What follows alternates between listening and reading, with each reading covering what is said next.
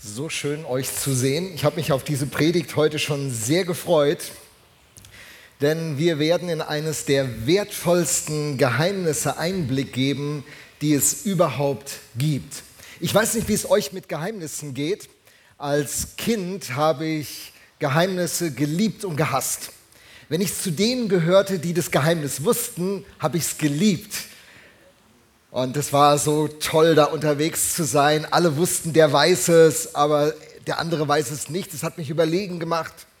Und dann habe ich es gehasst, wenn die anderen ein Geheimnis wussten, von dem ich nichts wusste. Und die haben getuschelt und waren im Gespräch. Ich fand das, ich fand das schwierig. Irgendwann im Leben habe ich entdeckt, dass Geheimnisse zum Leben gehören. Einige von uns tragen Geheimnisse in sich, die sie nicht preisgeben wollen, weil es ihnen sehr schwer fallen würde. Andere leiden an Geheimnissen, die sie begleiten. Und manche Rätsel im Leben, die lösen sich irgendwie nie. Auch dieses Rätsel, wer ist Gott? Wer ist dieser Jesus Christus? Für viele Menschen ist das eine Frage. Die fragen sich, wenn sie in so einen Gottesdienst kommen wie diesen heute Morgen. Wir haben gerade einige Lieder zu diesem Jesus gesungen, sehr emotionale Lieder, sehr vertraute Lieder. Und wer dieses Verhältnis nicht hat, der denkt sich, was ist mit diesen Christen los? Warum sind die so emotional an diesem Punkt? Warum reden die so viel von Jesus? Reicht es nicht einfach von Gott zu reden? Wäre es nicht besser, wir würden einfach mal so es auf diese Art versuchen. Aber dieser Jesus spielt eine zentrale Rolle. Und wir arbeiten in den letzten Predigten schon an diesem Gedanken, dass es eine große Hintergrundgeschichte gibt, eine Backstory. Und wenn man diese Backstory nicht kennt, wird man nicht verstehen können, warum dieser Jesus so eine herausragende Rolle spielt. Und die Backstory, die geht ja so, dass Gott diese Welt geschaffen hat und er dieser Welt sein Design gegeben hat. Der Mensch sollte im Vertrauen mit ihm diese Welt gestalten und in dieser Welt mit ihm leben. Gottes Plan war es von, schon immer gewesen, auf diesem Planeten Erde mit den Menschen zusammen versöhnt und in großer Vertrautheit zu leben. Und das ist zerbrochen. Beim letzten Mal haben wir das angeguckt, das ist zerbrochen, diese Beziehung. Und die Welt ist aus den Fugen geraten. Die Dinge sind bei weitem nicht mehr so, wie sie ursprünglich hätten sein sollen. Und wir leben jetzt in so einem Zwischenzustand. Wir erleben unsere Welt wunderschön und wir erleben unsere Welt abgrund, abgrundtief, hässlich und böse. Und beides ist gleichzeitig in diesem Moment wahr. Und Gott hat sich aufgemacht, die Welt wieder ins Lot zu bringen, das Leben wieder in Ordnung zu bringen. Und da kommt die Person Jesus ins Spiel. Er spielt eine zentrale Rolle, über die wir gleich intensiver sprechen werden. Aber nochmal zum Ursprungsplan. Diese Welt ist aus den Fugen geraten. Gott macht sich auf, diese Welt wieder in Ordnung zu bringen. Und er tut das auf ganz interessante Art und Weise. Er tut das, indem er einen Menschen beruft. Einen, der mit ihm eigentlich gar nicht viel zu tun hat der ihn nicht kennt. Einer, der in einem Land lebt, das heute im Irak lebt, äh, Irak ist, in einem Land lebt, das mit dem Gott, der später über den Gott Israels bekannt werden wird, gar keine, gar keine Beziehung hat. Es ist Abraham. Abraham, der in Ur in Chaldea lebt, das ist heute im Irak. Und von ihm heißt es dann so. Und der Herr sprach zu Abraham. Wie gesagt, Abraham kannte Gott gar nicht, aber Gott findet immer Wege, Menschen zu erreichen. Und er wählt sich diesen Abraham aus und sagt zu ihm, geh aus deinem Vaterland und von deiner Verwandtschaft und aus dem, deines Vaters Hause in ein Land, das ich dir zeigen will. Und ich will dich zu einem großen Volk machen und will dich segnen und dir einen großen Namen machen und du sollst ein Segen sein. Ich will dich segnen, die dich segnen und verfluchen, die dich verfluchen und in dir sollen gesegnet werden alle Geschlechter, also Völker, Stämme auf Erden. 1. Mose 12. Gott versucht dieses Problem dadurch zu lösen, dass er einen Menschen beruft, eine Familie beruft, aus der ein Volk werden soll. Eine Familie und ein Volk, die anders lebt. Diese Welt ist aus den Fugen geraten Und jetzt beginnt er mit einer Familie und sagt, ich will euch ein anderes Leben lehren. Ihr sollt anders leben wie alle anderen und durch euch will ich diese Welt wieder auf den Weg der Gesundheit bringen, des Heils. Ich will diese Welt wieder in Ordnung bringen. Und äh, wer die Geschichte des Alten Testamentes liest, weiß, dass das nicht ganz klappt. Abraham wird zwar wieder erwarten ein richtig großes Volk, da geht richtig was ab. Ähm, er bekommt ja das, dieses Versprechen, du wirst so viele Nachkommen haben wie Sterne am Himmel, also unzählbar. Abraham wird zum Vater des Glaubens. Christen haben eine ganz enge Verbindung zu ihm. Da ist ein direkter Draht. Aber die Geschichte geht nicht gut aus. Denn die Familie, die Teil der Lösung werden soll, ist gleichzeitig Teil des Problems. Wenn du das Alte Testament liest und siehst, was diese Typen alles verbocken, was die alles durcheinander bringen, wo die gegen Gott rebellieren und Gott ungehorsam sind und daraus eine richtige Tragödie entsteht, wird deutlich, die, die die Lösung werden sollten, werden zum Teil des Problems, um das mal emotional greifbarer zu machen. Das ist wie jetzt im Fall von George Floyd. Der, der eigentlich für Recht und Sicherheit und Ordnung sorgen sollte, wird zu dem, der ein Leben beendet. Und alle stehen da und sagen, wie kann das sein? Wer will jetzt noch Vertrauen in die Polizei investieren, wenn die Polizei das Recht nicht mal beachtet? Und so ist das mit dieser Familie von Abraham und dem ganzen Volk Israel, das entsteht. Und deswegen haben wir so viel Chaos im Alten Testament. Leute fragen mich immer, da stehen ja Geschichten im Alten Testament drin, wie passt das mit Gott zusammen? Das wirst du nicht verstehen ohne diese Backstory. Gott hatte sich diese Familie ausgesucht, um diese Welt zu heilen und zu zeigen, wie ein Mensch in Wahrheit leben soll. Und genau dieser Plan geht schief. Und daraus entsteht dieses ganze Chaos, das uns im Alten Testament immer wieder berichtet wird. Aber Gott hält fest an seinem Plan. Er beruft einen Israeliten, durch den er schlussendlich doch alles in Ordnung bringen wird. Und dieser Israelit heißt Jesus Christus. Er stammt aus dem Volk der Juden. Der Plan, den Gott ursprünglich hatte, durch das Volk Israel alle Nationen der Erde zu segnen. Er sondert ein Volk aus, sie sollten anders leben und der Welt zeigen, wie Menschsein aussieht. Alles sollte wieder in Ordnung kommen. Das geht schief. Aber Gott beruft sich diesen Jesus Christus, der ein Geheimnis ist, das wir gleich lüften. Und er ist Teil des Volkes der Juden. Und durch ihn kommt diese ganze Welt in Ordnung. Das ist, das ist der Plan. Jesus ist dieses Geheimnis Gottes. Im christlichen Glauben dreht sich alles um Jesus Christus. Jesus ist nicht irgendein Schutzpatron, irgendein Heiliger, irgendein Namensgeber für die, den christlichen Glauben. Er ist das Zentrum.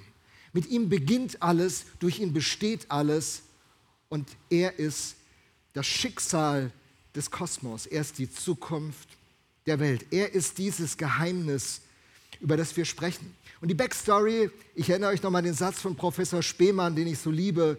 Die Backstory sagt uns, weil Gott ist, ist alles andere. Weil Gott ist, ist alles andere. In diesem Kontext denken wir. Und die Frage nach dem Warum Jesus will ich euch heute mit einem der ältesten Gedichte, die die Christenheit hat, beantworten. Dieses Gedicht ist geschrieben worden, um Kernaussagen des Glaubens so greifbar und fassbar zu machen, in wenigen Sätzen, dass die jungen und ersten Christen sich das gut merken konnten und gut verstehen konnten, worum es inhaltlich geht. Und dieses Gedicht ist extrem verdichtet, wie das ganz oft in der Lyrik ist. Und äh, da arbeiten wir uns mal rein. Also die Predigt wird auch einen gewissen Anspruch haben. Ich hoffe, ich hänge bei diesem warmen Tag nicht zu viele von euch Zuhörer ab. Ich gebe mein Bestes, unterhaltsam zu bleiben und trotzdem den Lehrinhalt zu entfalten. Der Text steht in Kolosse 1, Verse 15 bis 20.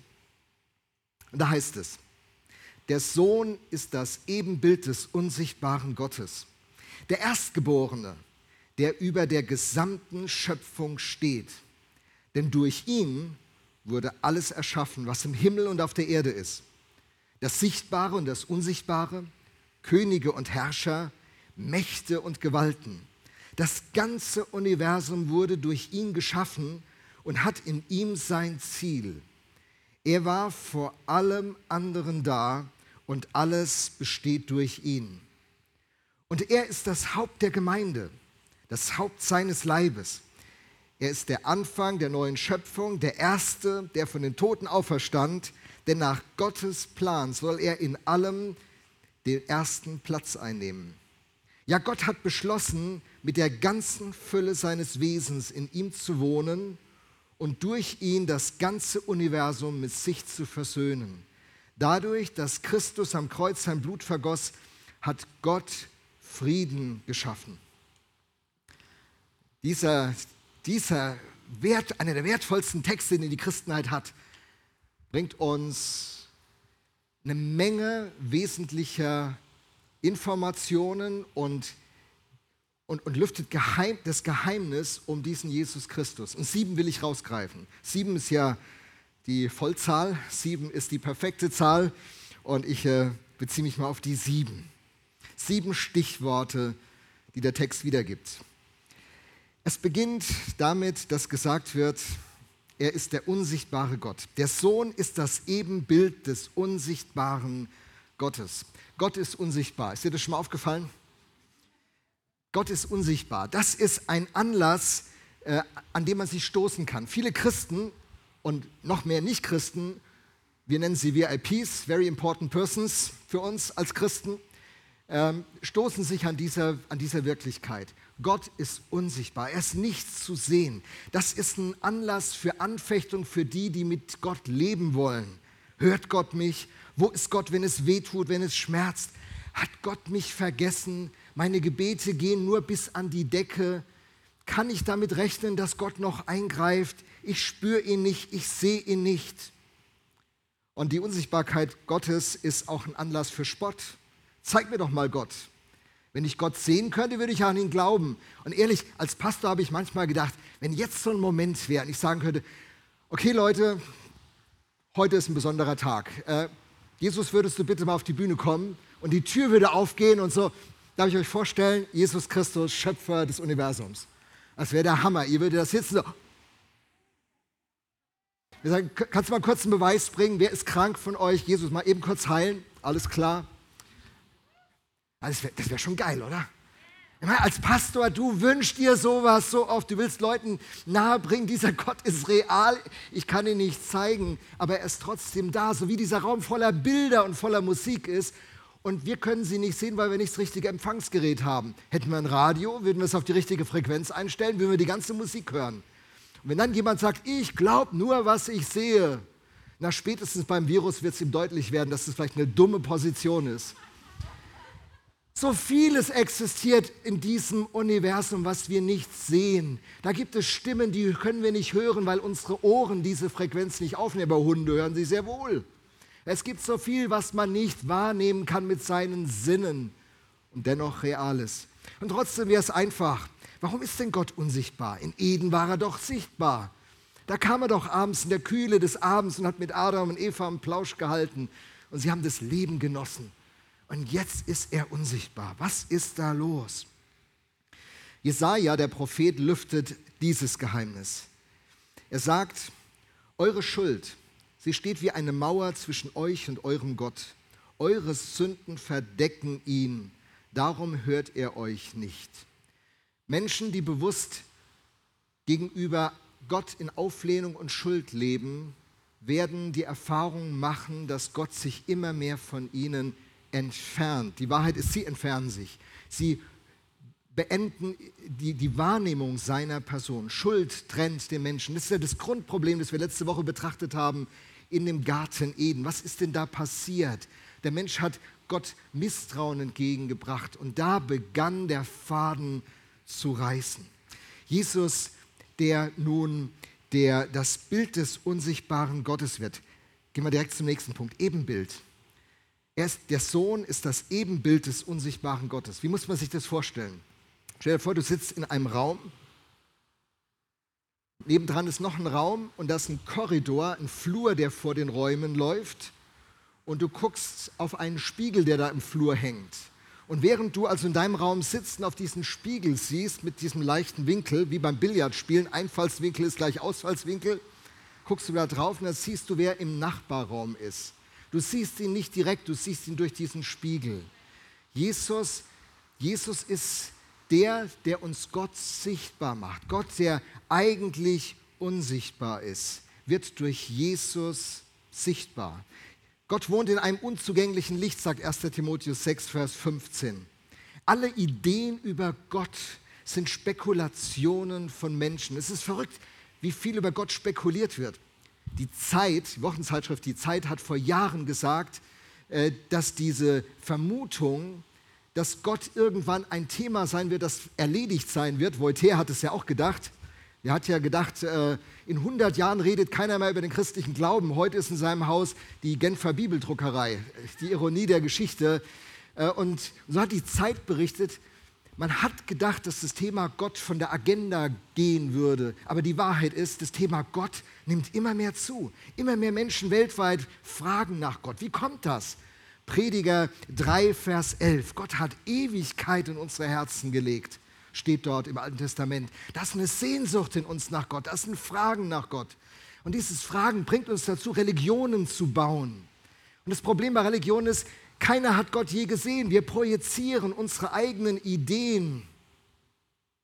Wie die Philosophen uns vorwerfen, euer Gott ist nur eine Projektion, Feuerbach. Ja, wenn man nichts authentisch über Gott weiß, muss man irgendwas projizieren, irgendwas denken. Aber seit Jesus müssen wir nicht mehr Fantasien über Gott entwickeln. Seit Jesus können wir wissen, wer dieser Gott ist. Durch Jesus ändert sich alles. Er ist das Ebenbild des unsichtbaren Gottes. Wer wissen will, wie Gott ist, wie Gott denkt, wie er fühlt, was seine Prioritäten sind, der möge sich die vier Evangelien durchlesen und einen ersten Blick auf Jesus Christus werfen. Er ist das Ebenbild, das ist im Griechischen ein ganz, ganz interessantes Wort. Ebenbild heißt Icon. Icon. Ihr kennt diesen Begriff von diesem Gerät. Gibt es auch auf dem Computer. Das sind diese kleinen Bildchen, diese Icons. Und bei diesem Icon passiert was Interessantes. Wenn du mit deinem Finger beim Smartphone auf so ein Icon klickst, öffnet sich ein Programm. Dieses Icon ist ein, ein Zugang das sich zu einer ganz anderen programmierten Wirklichkeit bringt in diesem technischen Rahmen. Jesus ist der Icon Gottes in dieser Welt. Wenn du auf Jesus klickst, öffnet sich Gott. Wenn du auf Jesus klickst, öffnet sich Gott. Es geht weiter in unserem Text. Wir müssen ja ein bisschen Gas geben. Der Sohn ist das Ebenbild des unsichtbaren Gottes, der Erstgeborene. Während der Begriff Ebenbildlichkeit das Verhältnis von Jesus zu Gott definiert, definiert Erstgeborener das Verhältnis von Jesus in seiner Beziehung zu dieser Welt. Denn Erstgeborener ist ein Ehrentitel im Hebräischen. Das ist keine Beschreibung, dass der als erster äh, der Familie geboren wurde, das wäre ein Erstgeborener in unserem natürlichen Sinne, sondern es ist ein messianischer Ehrentitel. Messias, das ist der Heilsbringer, auf Griechisch Christus, sagen wir Jesus Christus, Jesus der Messias, der Heilsbringer. Durch Jesus kommt das Heil. Das waren Ehrentitel, der Gesalbte, der Gesalbte. Jesus ist der Gesalbte Gottes. Könige wurden gesalbt im Alten Testament und in der antiken Welt. Er ist der Erstgeborene, der vor allem anderen war.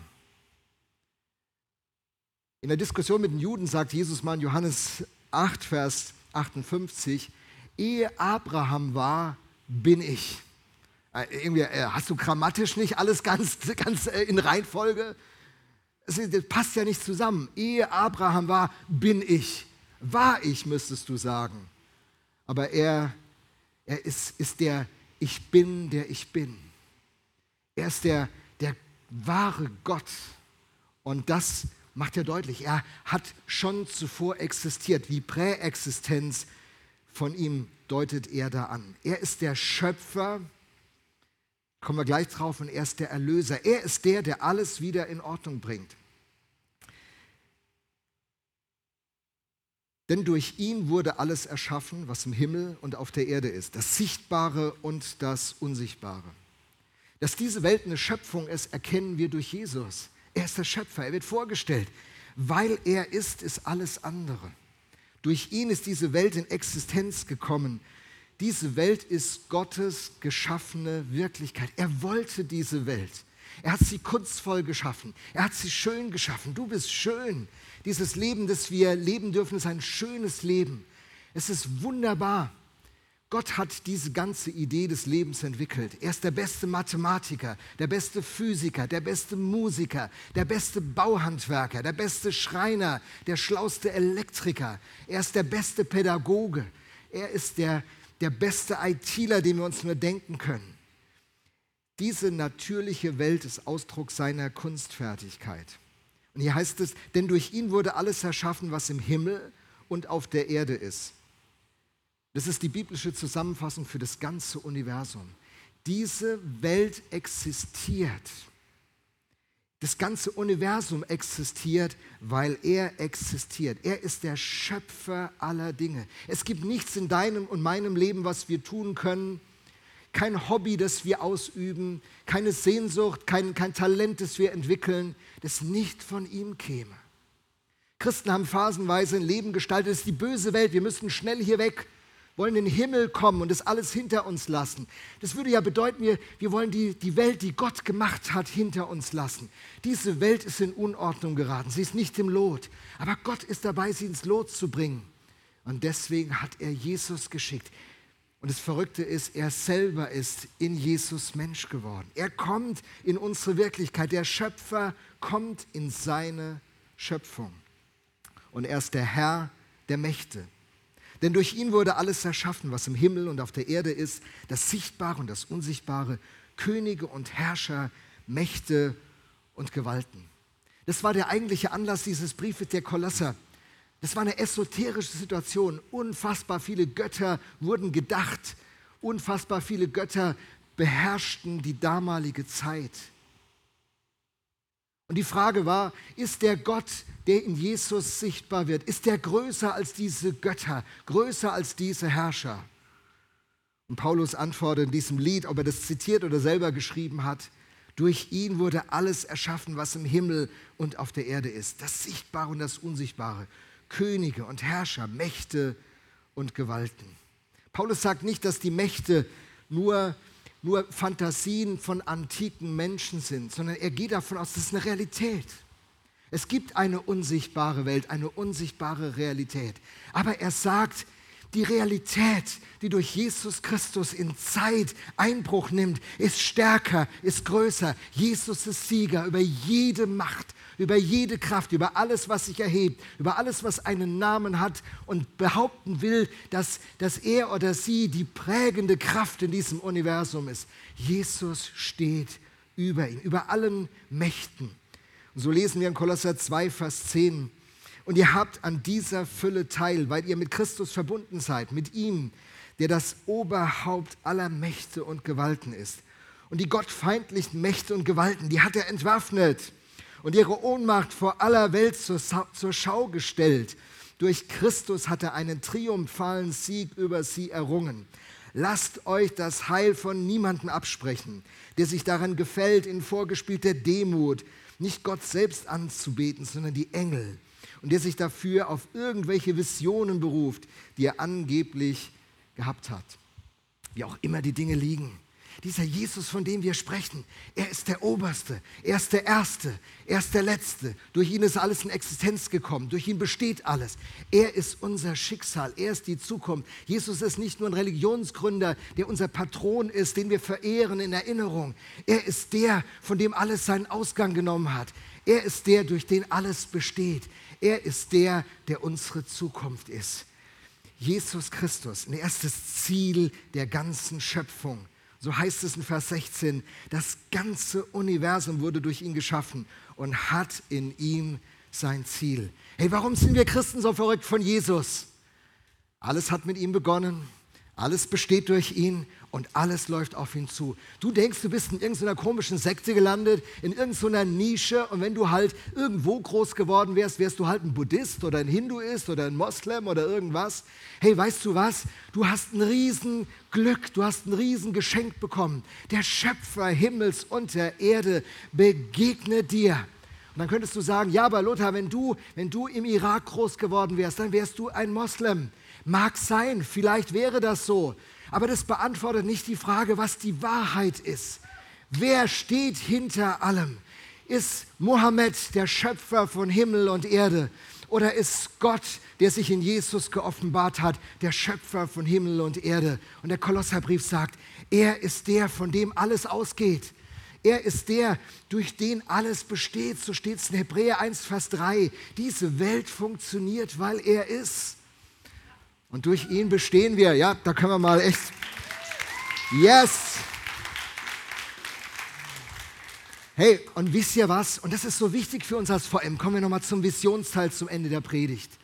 Wir sind nicht hier, weil wir so ein christliches Gen haben, weil wir in irgendwelchen Volksmissionsgemeinden groß geworden sind oder irgendwelchen Freikirchen oder frommen Kreisen irgendwie einen frommen Virus uns eingefangen haben und jetzt nicht anders können als zu glauben.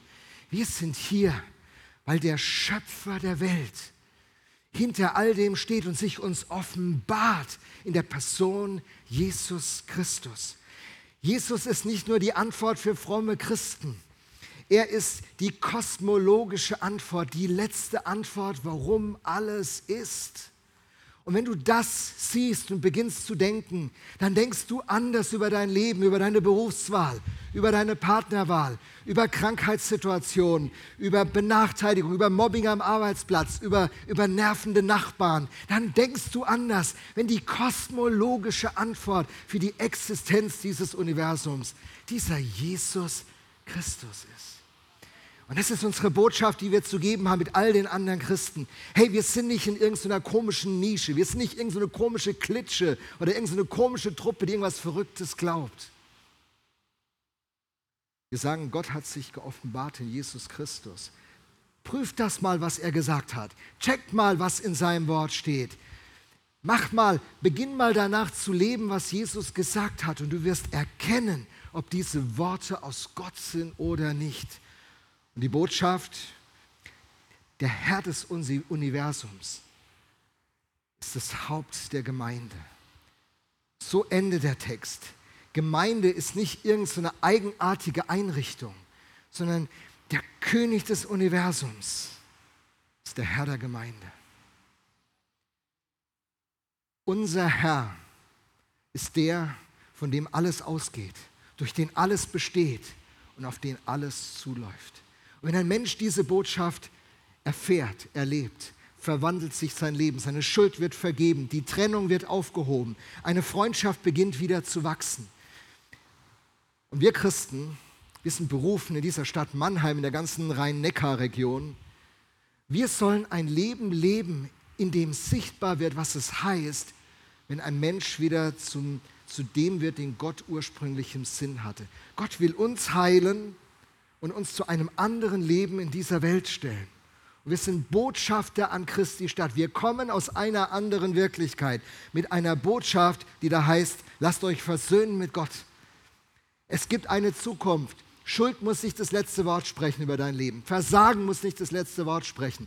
Wenn du den Sinn deines Lebens suchst und fragst, was er ist. Ist es ein Job? Ist es eine Karriere? Ist es endlich eine Beziehung finden? Ist es Hauptsache gesund bleiben? So der Geburtstagswunsch ab 40, Hauptsache gesund. Hey, Gesundheit ist gut. Eine Partnerschaft zu haben mit dem richtigen Partner ist gut. Ansonsten kann es auch ein Fluch sein, gell? Nur mal nebenbei. Ähm, weißt du, eine gute Karriere machen ist, ist klasse. Hey, Gott hat uns ge geschaffen mit Gaben und Talenten. Wir dürfen die einsetzen und entwickeln. Aber das Ganze braucht eine Backstory. Das Ganze braucht eine Backstory. Gottes Backstory ist unsere Backstory. Und äh, das wollen wir hier in der VM anstreben. Darum wird es gehen in den nächsten Wochen und Monaten, dass wir erkennen, wie großartig die gute Botschaft ist, die wir haben. Und ich wünsche mir so sehr, dass wir neu begeistert werden und ergriffen werden, dass wir gepackt werden von diesem Jesus, dass sein Heiliger Geist uns uns beginnt zu verwandeln, dass wir im Anschauen seines Bildes verwandelt werden von Herrlichkeit zu Herrlichkeit, wie es im zweiten Korinther steht. Dass wir anders leben, dass unsere Nachbarn nicht wegen dem, was wir quatschen, sondern wie unser Leben läuft, nachdenklich werden, fragend werden. Und dass wir zu einer Truppe werden, die zur Erneuerung dieser Stadt beiträgt, die zur Versöhnung von Ehen beiträgt, wo Familien wieder heil werden, wo Menschen ihre Identität finden, etwas, wofür sie Millionen ausgeben bei Psychologen jedes Jahr die Antwort auf die Fragen unserer Zeit und dieser Menschheit, die hat Jesus Christus und mehr noch. Die Antwort ist Jesus Christus.